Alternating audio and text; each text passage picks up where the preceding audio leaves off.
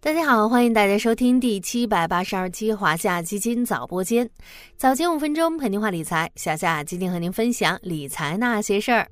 这五一临近，花钱的事儿可多了，旅游、吃饭、购物、聚会，你的钱包准备好了吗？不过呢，有个板块可是大家伙花钱的受益者，那就是消费。吃穿住行，我们的每一笔开销几乎都和消费有关。伴随五一临近，消费板块也开始走强。那今天咱们就来聊聊大消费。先来聊聊最近消费板块走强的逻辑：一是宏观经济数据超预期，其中消费数据表现尤其亮眼。国家统计局近日发布了一季度经济数据。作为中国经济今年开局的首季答卷，一季度我国 GDP 同比收获了百分之四点五增幅，消费、投资、进出口等各项数据显著向好。具体来看看消费数据，三月份社会消费品零售总额三万七千八百五十五亿元，同比增长百分之十点六。除汽车以外的消费品零售额增长百分之十点五。今年一至三月份，社会消费品零售总额十一万四千九百二十二亿元，同比增长百分之五点八。除汽车以外的消费品零售额增长百分之六点八。国家统计局新闻发言人在解读一季度经济数据时，也重点提到了消费。当前中国经济没有出现通缩，下阶段也不会出现通缩。要千方百计增加居民收入，不断释放消费潜力。二是刚刚提到的五一小长假消费旺季的拉动。前两天咱们从淄博烧烤聊到了旅游行业的热度，业内纷纷预计啊，今年的五一假期，国内旅游和出境游需求将出现井喷，旅游市场将迎来大幅上扬。旅游本身呢，就是大消费的一部分，同时又与其他消费板块具有联动的关系。比如出去旅游，一般都得在餐馆吃饭，带动餐饮消费；去海南旅游，一般都会去免税店购物，带动免税行业。就算是宅在家里过五一，也得准备点零食、看看剧吧，从而带动零食、休闲等消费。所以说呢，旅游的复苏一般会带动整个线下消费的回暖。另外啊，最近淄博烧烤的走红，也为市场关注大消费注入了热情。从投资的角度来看呢，外行看到的是热闹，而内行看到的则是其中消费复苏的逻辑持续发酵。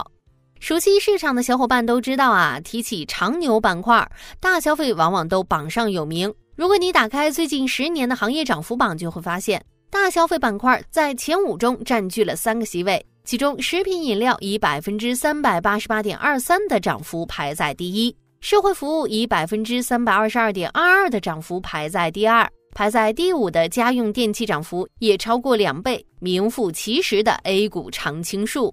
最近两年呢，因为一些众所周知的因素，消费板块表现比较低迷，不少重仓其中的小伙伴难免会感到失望。如今消费板块开始反弹，长牛板块又回来了吗？要回答这个问题，咱们不妨从几个方面来看。首先是消费复苏的持续性，对于这一点呢，市场目前还是比较乐观的。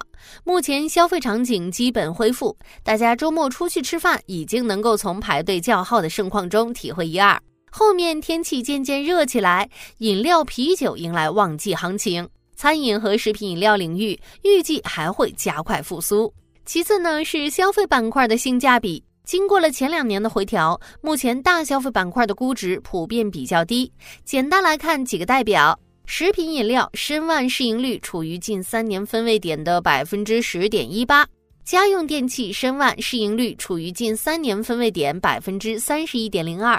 纵向与自身相比，目前的估值还是挺有吸引力的。既然存在机会，那么就涉及到如何布局的问题。目前业内看好的有这么几个方向哈。一是白酒，春季糖酒会的召开，多家酒企年报业绩超预期，都对板块产生催化。伴随着更多白酒企业年报和一季报业绩披露，白酒行业的复苏逻辑预计将逐步得到验证。叠加消费场景恢复和消费信心改善，白酒复苏趋势将延续。